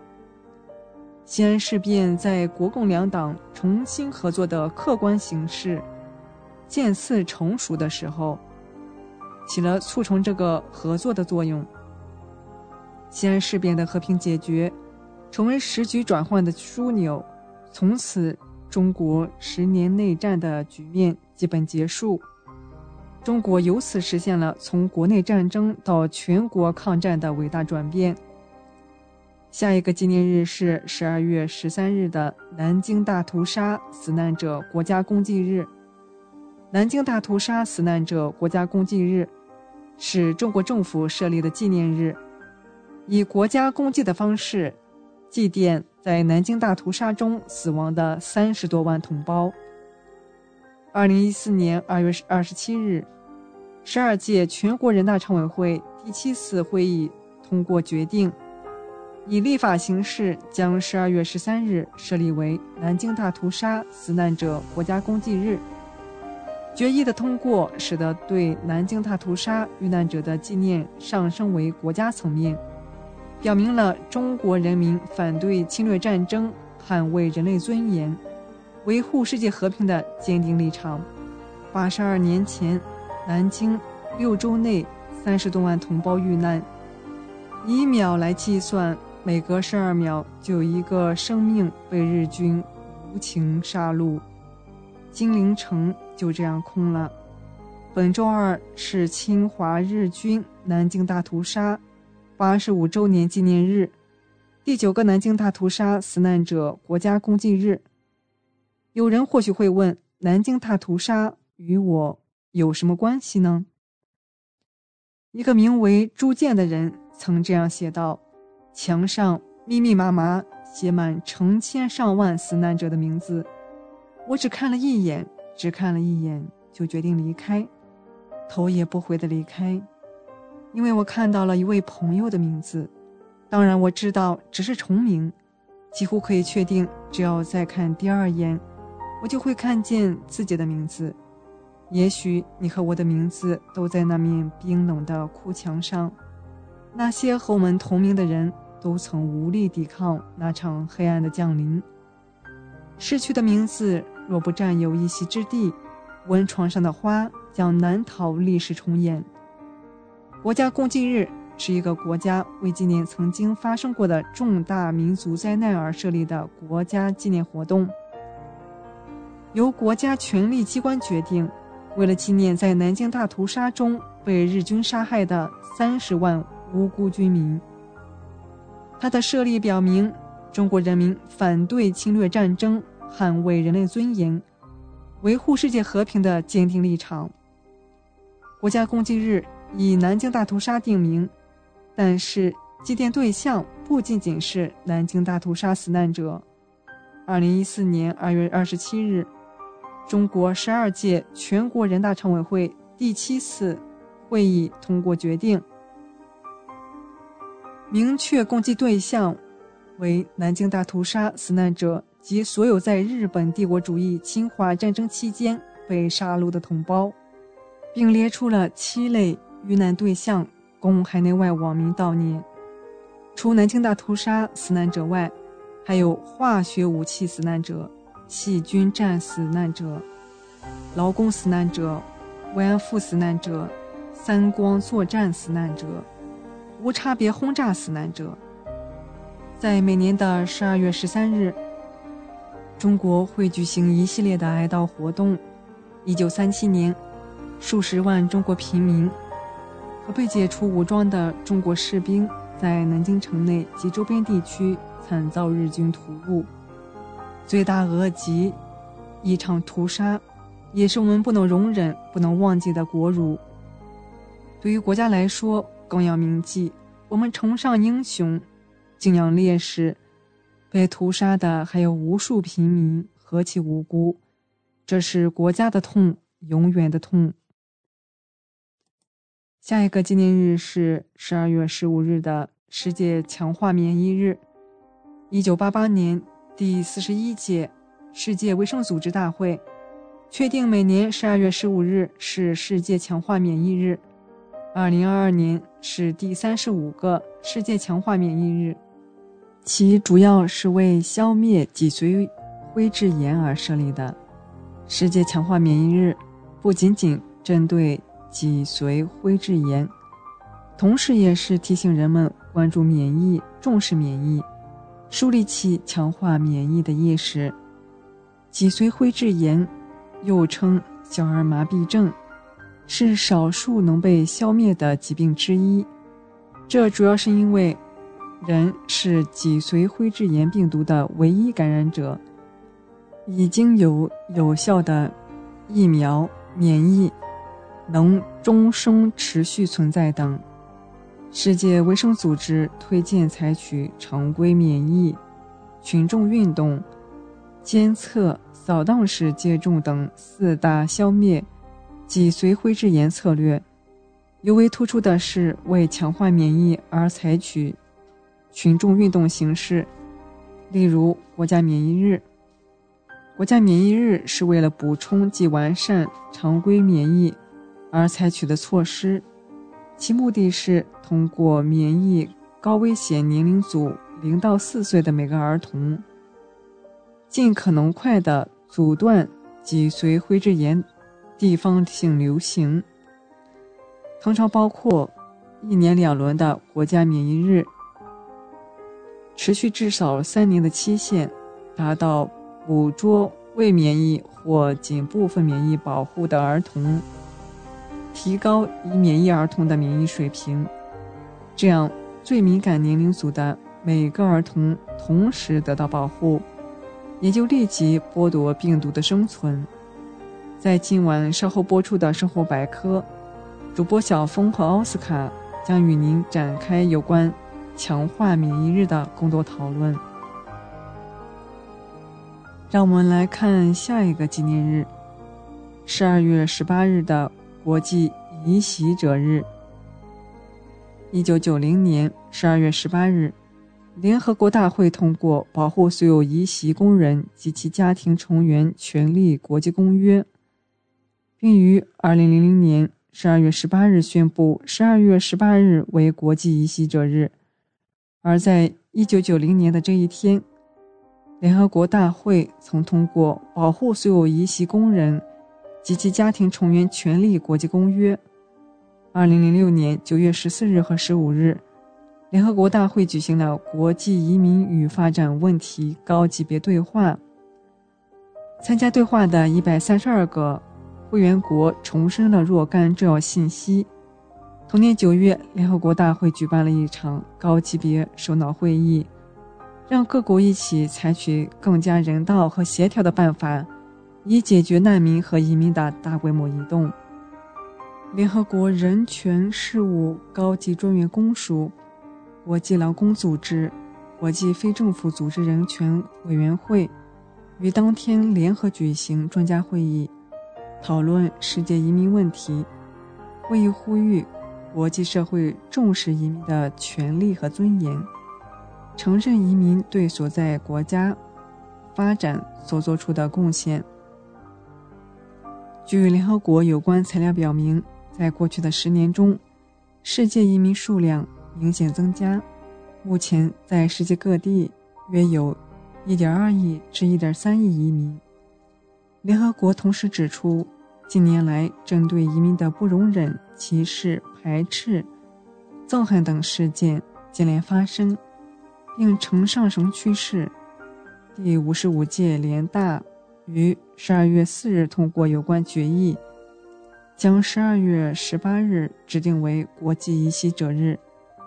联大还要求所有会员国以宣传人权、移民的基本自由权和制定有关措施来保护移民一切权利等形式来纪念这一天。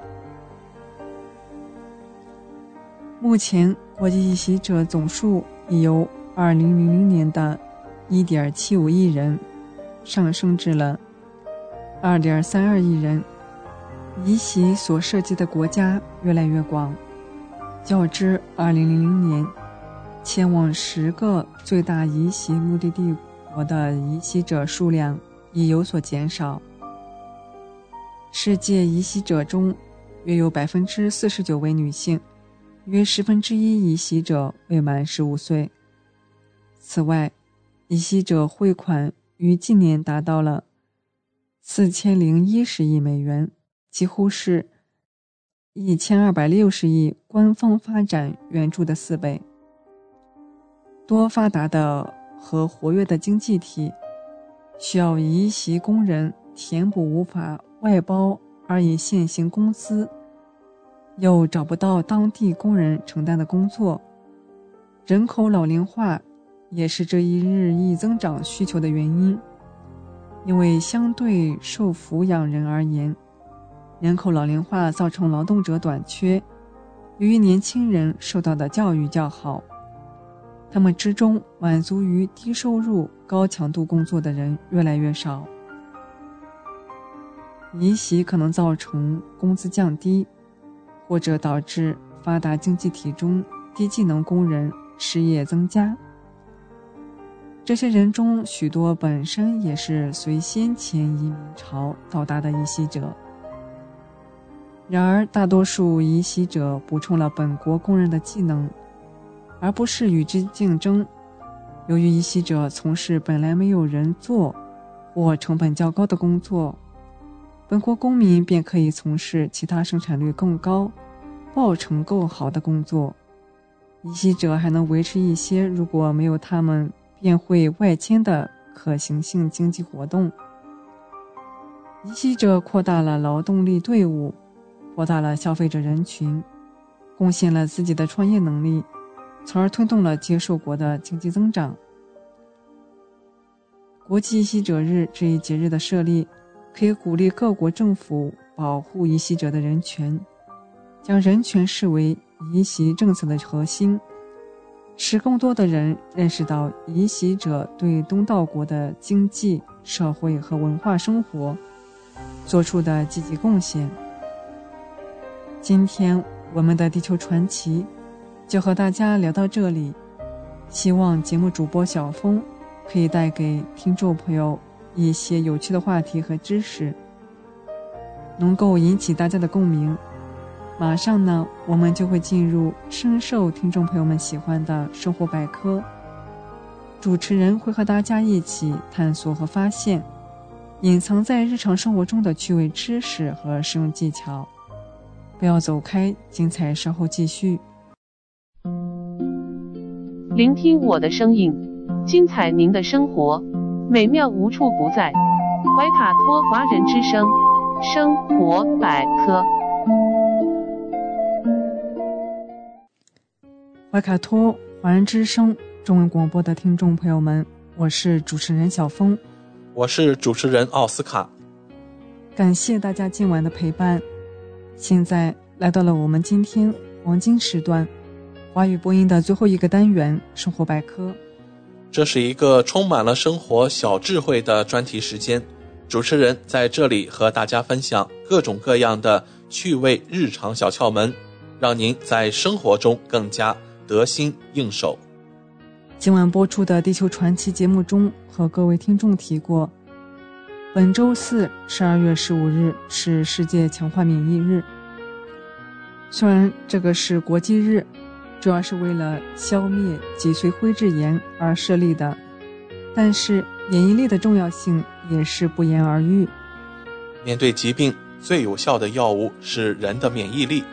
同样，面对传染性疾病，有人被感染，有人却安然无恙。免疫力的强弱究竟与什么有关？怎样才能提升免疫力呢？平时“免疫力”三个字经常被大家提起，饮食不均衡、睡眠不足、压力过大、运动不够等这些情况，都容易让人免疫力低下。免疫力一旦下降，各种不适就会纷纷袭来。那么，免疫力到底是个什么力？怎么做才能增强免疫力？今天。让我们一起来认识一下免疫力吧。嗯，什么是免疫力呢？免疫力是人体免疫系统进行自我保护的一种能力，主要是指身体抵抗细菌或病毒等感染的能力。免疫系统是一个由许多环节共同发挥作用的系统，包括免疫器官、免疫细胞和免疫分子，不同环节起到不同的作用。嗯，没错。人的免疫力有一部分是与生俱来的，另外一部分则需要经过后天不断完善成熟。下面我们来了解免疫力有哪些作用。首先，免疫力防御，保护机体不受损害，帮助机体防止外来的细菌、病毒入侵，或消灭已侵入的病原体及有害物质。免疫力的第二个作用是免疫自稳，不断清除衰老死亡的细胞，保持体内的进化更新。其次是免疫监视，主要识别体内不断发生突变或奇变的恶性细胞，防止肿瘤等发生，并通过免疫应答对其清除。所以说，免疫功能通过其所发挥的各种生物学效应，在生理条件下。维持机体内环境的相对稳定性，起到保护性的作用。但是，当免疫功能异常时，免疫系统也会诱导机体发生不同的病理变化而致病。我们来看看影响免疫力的因素。首先是年龄，免疫系统成熟之后，免疫力会随着年龄的增长而逐渐下降。日常生活中会发现，小孩和老人最容易生病，这是因为他们的抵抗力低下。但是免疫力的强弱与年龄不完全相关，还和饮食习惯、生活方式等因素有关。第二个影响免疫力的因素有关饮食营养，营养不均衡会使免疫力下降。有些爱美女性节食减肥会导致身体能量缺乏，影响免疫系统的正常运转。超重、肥胖的人群体内胆固醇升高，会导致免疫细胞。吞噬细菌、病毒和异物的能力下降。还有第三点是睡眠、生活方式方面，对免疫力影响最大的就是睡眠。缺乏睡眠，除了影响精神状态，还更容易受到病毒的侵袭。第四种影响免疫力的因素是吸烟了。除了吃和睡以外，还有一个影响免疫力的重要因素不得不提。经常抽烟或处在二手烟环境，会破坏免疫细胞活性，使免疫力显著下降。让我们来看看四种暗示免疫力下低下的现象。第一个是经常感觉到疲劳，工作经常提不起劲，稍做一点事就感到累了，去医院检查也没有发现什么器质性病变，休息一段时间后，你的精力又缓解。可持续不了几天，疲劳感又出现了，似乎陷入了一个循环中，这说明你的免疫力在下降。嗯，那第二种免疫力低下的现象就是感冒不断了。感冒的频率是判断人抵抗力高低的最好的标准。如果经常感冒，甚至感冒已经成为家常便饭，那么就应该要注意开始锻炼身体了。第三个是肠胃容易出现问题。随着生活节奏的加快，在外吃饭越发常态化。同样是在外吃饭，有些人的肠胃非常敏感，有些人怎么吃都不会有事。当别人安安然无事，你却腹泻或者上吐下泻，这也是免疫力低下的表现。伤口容易感染，同样是免疫力低下的表现。当身体某个部位被划伤或者出现其他问题之后，伤口会首先红肿，接下来会流脓。正常情况下，恢复所需要的时间并不久，但有些人恢复起来却很慢。除此以外，身体上很容易出现活疖子，也是免疫力低下的一种反应。免疫力认识的五个坑要避开。误区一：生病都是因为免疫力低引起的。人的疾病状态是由很多原因造成的。感染性疾病往往有明确的生物致病因素，非感染性疾病就更复杂了，往往是多因异果，而且是长期暴露、累积造成的。人是不是得病，免疫系统的能力高低，只是其中一部分原因，而且往往不是决定因素。免疫功能越强越好是第二个误区。免疫系统本身是把双刃剑，它能保护你的身体。也可能会伤害你的身体。如果单纯的增加某种免疫细胞，或者提高某种免疫反应能力，就可能打破这样的平衡，诱发其他疾病。如果免疫自稳功能过强，会引发自身免疫性疾病，表现为免疫系统攻击自身正常的细胞。比较常见的有红斑狼疮、类风湿、哮喘、甲亢等。误区三。保健品可以提高免疫力，科学家到现在还没有找到任何一种保健品被证实可以增加免疫力、降低感染风险，因此宣称能增加免疫力的保健品实际上没有什么作用。我们来看第四个误区：药物可以提高免疫力。目前的确有少量药物可以帮助那些免疫系统功能受到抑制的患者提高免疫能力。然而，这些药物都有严格的适应症，针对特定的患者，并不适合普通人。是否需要使用免疫调节类的药物，需要临床医生的诊断，并在医生监护下使用。在今天节目的尾声，我们再来回应热心听众的互动问题。手机已成为人们生活中的必需品，然而一些听众会有疑问：手机需要每天关机一次吗？手机经常关机有弊端吗？手机一直不关机行不行？有听众觉得手机每天都要关机，这样可以让手机休息，从而延长使用寿命。其实。对于智能手机来说，开关机耗损比正常待机要大。除了要重新搜索网络外，内外存储都要进行相对较大的数据读写，对存储器件也有一些耗损。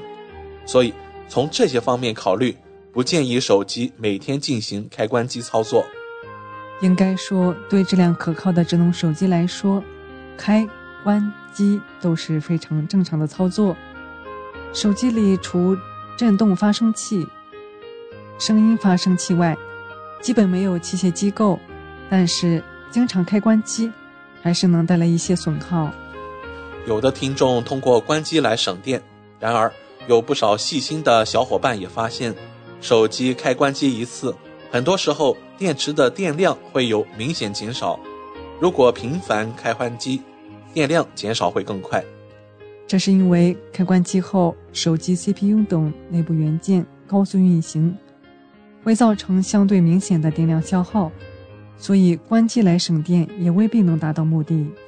手机最好一周重启一次，因为在重启过程中，手机会自动清理掉系统垃圾，顺便关闭软件后台程序，完成自我修复。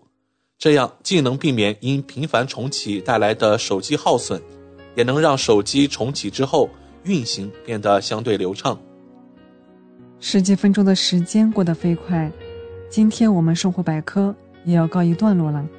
希望主播小峰和奥斯卡在这里的分享，让大家感受到了来自日常生活方方面面的乐趣。谢谢您的收听。快要九点钟了，星期一的晚上，我们和大家分享一下未来一周怀卡托本地的天气情况。具体来看。周二、周三都是晴转雨，温度保持在十四摄氏度到二十二摄氏度。本周四有中雨，十五摄氏度到二十二摄氏度。周五、周六晴天，十六摄氏度到二十五摄氏度。在本周日将会有中到大雨，温度保持在十六摄氏度到二十四摄氏度之间。好了，我们今晚怀卡托华人之声黄金时段的华语播音也将告一段落。今晚主播奥斯卡、小峰、轩轩在这里祝愿各位听众朋友们晚安。我们在明天的黄金时段空中电波再见。怀卡托华人之声，音质天成，悦动人生，伴我随行。怀卡托华人之声，音质天成，乐动人生，伴我随行。You are listening to Waikato Chinese Voices. Follow our radio, share the world. 您正在收听的是 FM 八十九点零怀卡托华人之声广播电台节目，我们在新西兰为您播音。